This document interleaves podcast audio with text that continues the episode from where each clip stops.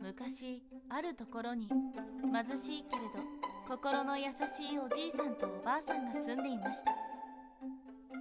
ある日おじいさんが山で焚き木を拾っていると罠にかかって苦しんでいる1羽の鶴を見つけました。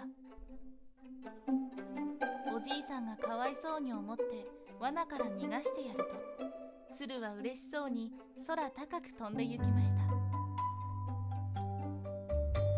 の夜はしんしんと雪が降っていました。おじいさんが昼間の出来事をおばあさんに話していると誰かがトントンと戸を叩く音がします。はてこんな雪の夜に誰じゃろ？戸を開けると美しい娘が立っていました。雪で道に迷ってしまいました。どうか一晩泊めていただけませんか？それは寒かったろ。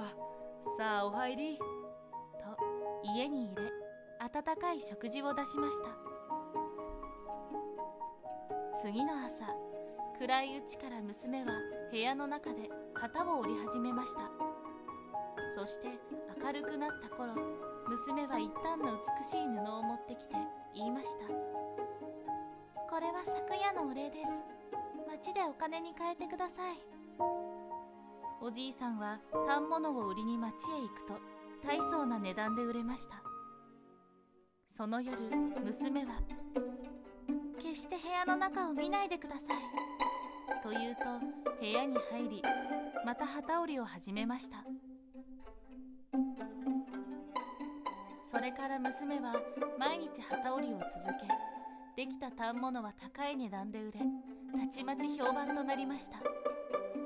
しかし不思議なことに娘は日に日に痩せていくのです。もう旗織りはやめなさい。見かねたおじいさんとおばあさんが止めると娘は「これを最後にします」と言いまた部屋の中に入りました。し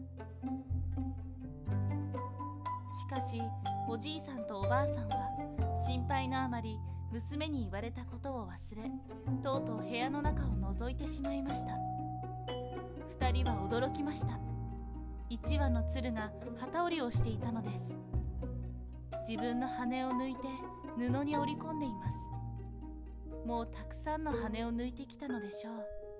鶴はすっかり弱っていました。私は命を助けていただいた鶴です。恩返しに参りました。でも正体を知られた以上もうここにいることはできません。鶴は空に舞い上がりました。待ってくれ。行かないでおくれ。おじいさんとおばあさんは叫びながら鶴が飛んでいった空の彼方を見つめていました。